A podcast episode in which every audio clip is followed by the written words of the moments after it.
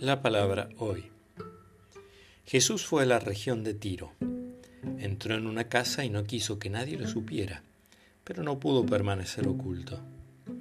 Enseguida una mujer cuya hija estaba poseída por un espíritu impuro oyó hablar de él y fue a postrarse a sus pies. Esta mujer, que era pagana y de origen sirio-fenicio, le pidió que expulsara de su hija al demonio.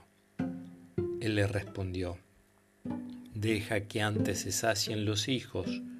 No está bien tomar el pan de los hijos para tirárselo a los cachorros.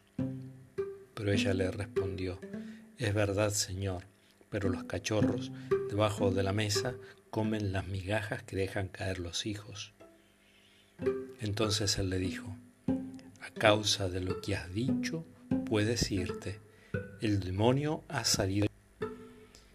Ella regresó a su casa y encontró a la niña acostada en la cama y liberada del demonio.